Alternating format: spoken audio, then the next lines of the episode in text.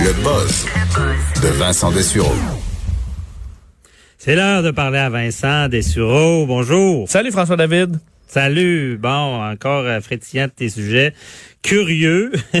Et le premier, c'est la deuxième vie pour un classique de Phil Collins. Il y en a beaucoup de classiques, lui. Oui, il y en a beaucoup. Quand même une bonne carrière, euh, bon, évidemment avec Genesis, mais ensuite solo, il y a eu des, des, succès, mais il y en a un qui ressort euh, beaucoup plus, et c'est In the Air Tonight, euh, oh. qui est ce long crescendo là, qui vous amène à un solo de drum. Enfin, oui, je sais pas, c'est pas tant solo parce qu'il chante, là, mais je vais vous le faire réentendre pour vous rappeler euh, l'importance de cette chanson-là.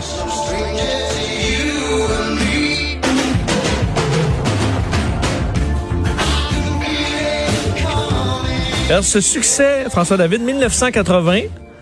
Ouais. Euh, on n'a pas le choix de faire du air drum. Ben, on l'a tout fait en régie, euh, ici même. Et en plus, là, on n'a pas pu savourer les trois minutes de, de, de préambule hein, qui permettent de savourer euh, le, ce, ce, cette finale, disons, de la chanson. Et donc, 1980 ça commence à faire quand même, euh, ça fait plus de 40, 1981. Euh, alors ça va faire 40 ans euh, l'an prochain.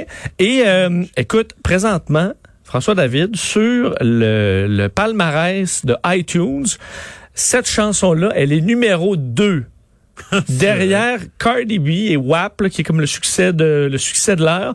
Euh, pourquoi En fait, on doit ça à une vidéo sur YouTube qui date de la fin du mois de juillet, 27 juillet pour être exact, de deux, euh, en fait, d'une page qui s'appelle Twins The New Trend, deux frères Tim et Fred Williams, euh, qui eux, c'est des jeunes et se filment en écoutant des chansons qui n'ont des classiques, disons, mais qui n'ont jamais entendu auparavant et filment leur réaction.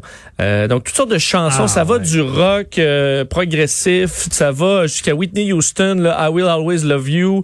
Euh, alors plein de chansons et euh, c'est des amateurs de musique visiblement et en même temps ils découvrent des beats et là des fois tu vois leur visage qui s'illumine et c'est ce qui arrive dans In the Air Tonight où ils aiment beaucoup au départ la chanson mais quand le drum arrive, ils sont comme soufflés là, par cette chanson là. La vidéo a été vue normalement ils ont quelques centaines de milliers de vues vues par vidéo, ce qui est quand même exceptionnel. Euh, ils sont rendus à 5 millions pour euh, In the Air Tonight. Alors, ça a fait découvrir la chanson à des millions de nouveaux euh, jeunes qui n'avaient jamais entendu. Puis quand même, je me dis... Euh, euh, à 20 ans, t'es quand même supposé avoir entendu ça. Là. ouais, mais ça revient. Moi, je, je, trouve ça tellement drôle parce que j'ai dit, euh, mettons, moi, jeune, j'aimais Pink Floyd. Mm-hmm. J'ai dit ça à des plus jeunes, ah, j'écoutais Pink Floyd, puis ils me disaient, ah, euh, c'est de ton époque. Non, c'était pas de mon époque, Pink ben, Floyd. C'est bien plus vieux que moi, tu sais.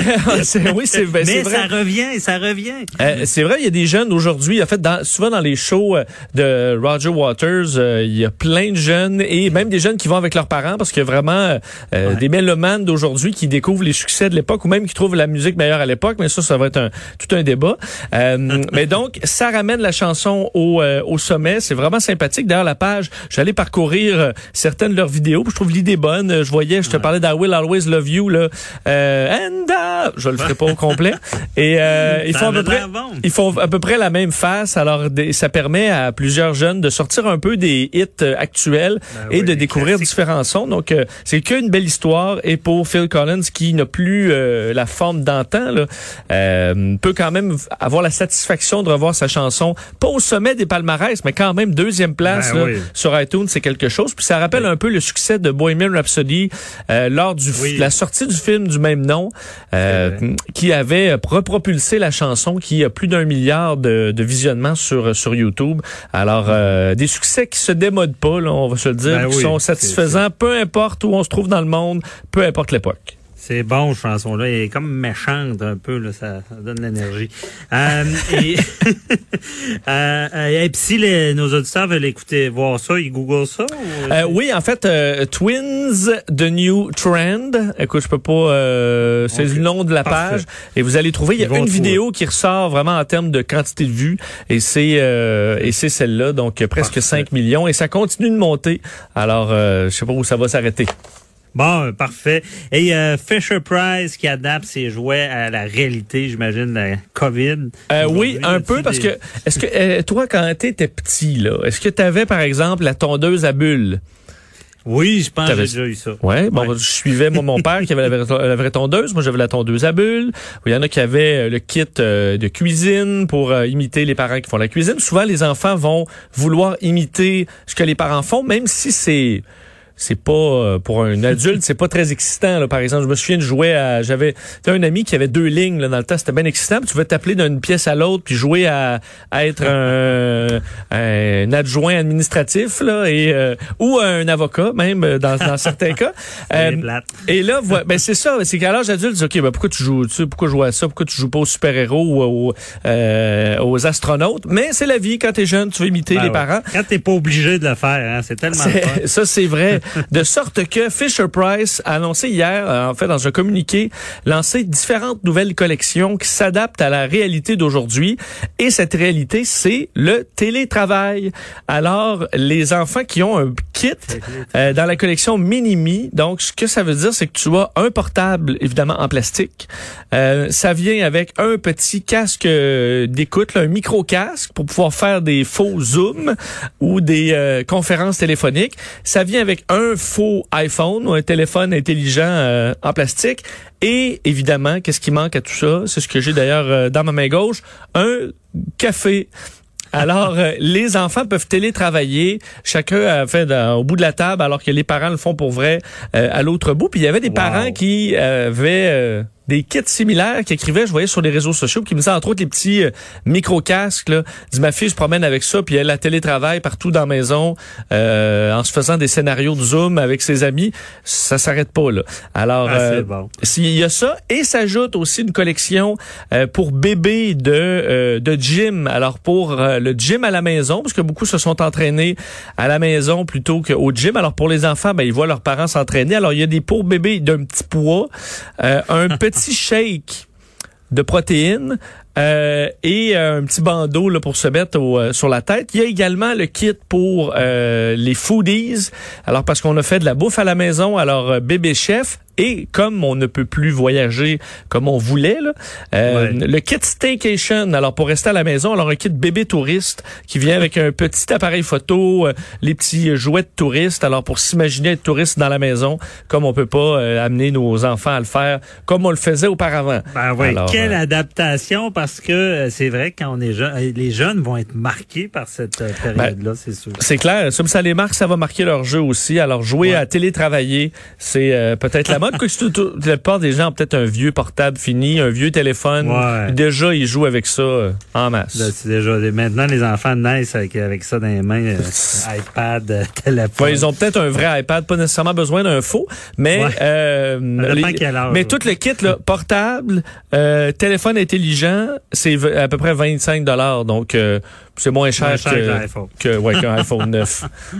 Et puis un autre sujet, j'ai des qui, qui est intéressant pour les, les, amoureux des animaux. J'imagine la SPCA qui cherche des familles intéressées par des rats. Oui. C'est quoi? Écoute, on avait euh, de, de, on a eu plusieurs invités quand même pendant la pandémie là-dessus, là, sur l'explosion des rats à Montréal, parce que évidemment plusieurs édifices étaient euh, laissés déserts, vacants, des restaurants, alors des endroits où on va combattre, disons, la, la, la prolifération des rats, mais qui ont été laissés euh, à l'abandon. certains travaux des municipalités aussi. Alors, ça a laissé une augmentation grandissante de rats à Montréal. Mais c'est pas de ça qu'on parle. C'est les rats domestiques. Quelle est la différence? Là, je peux pas vraiment te le dire.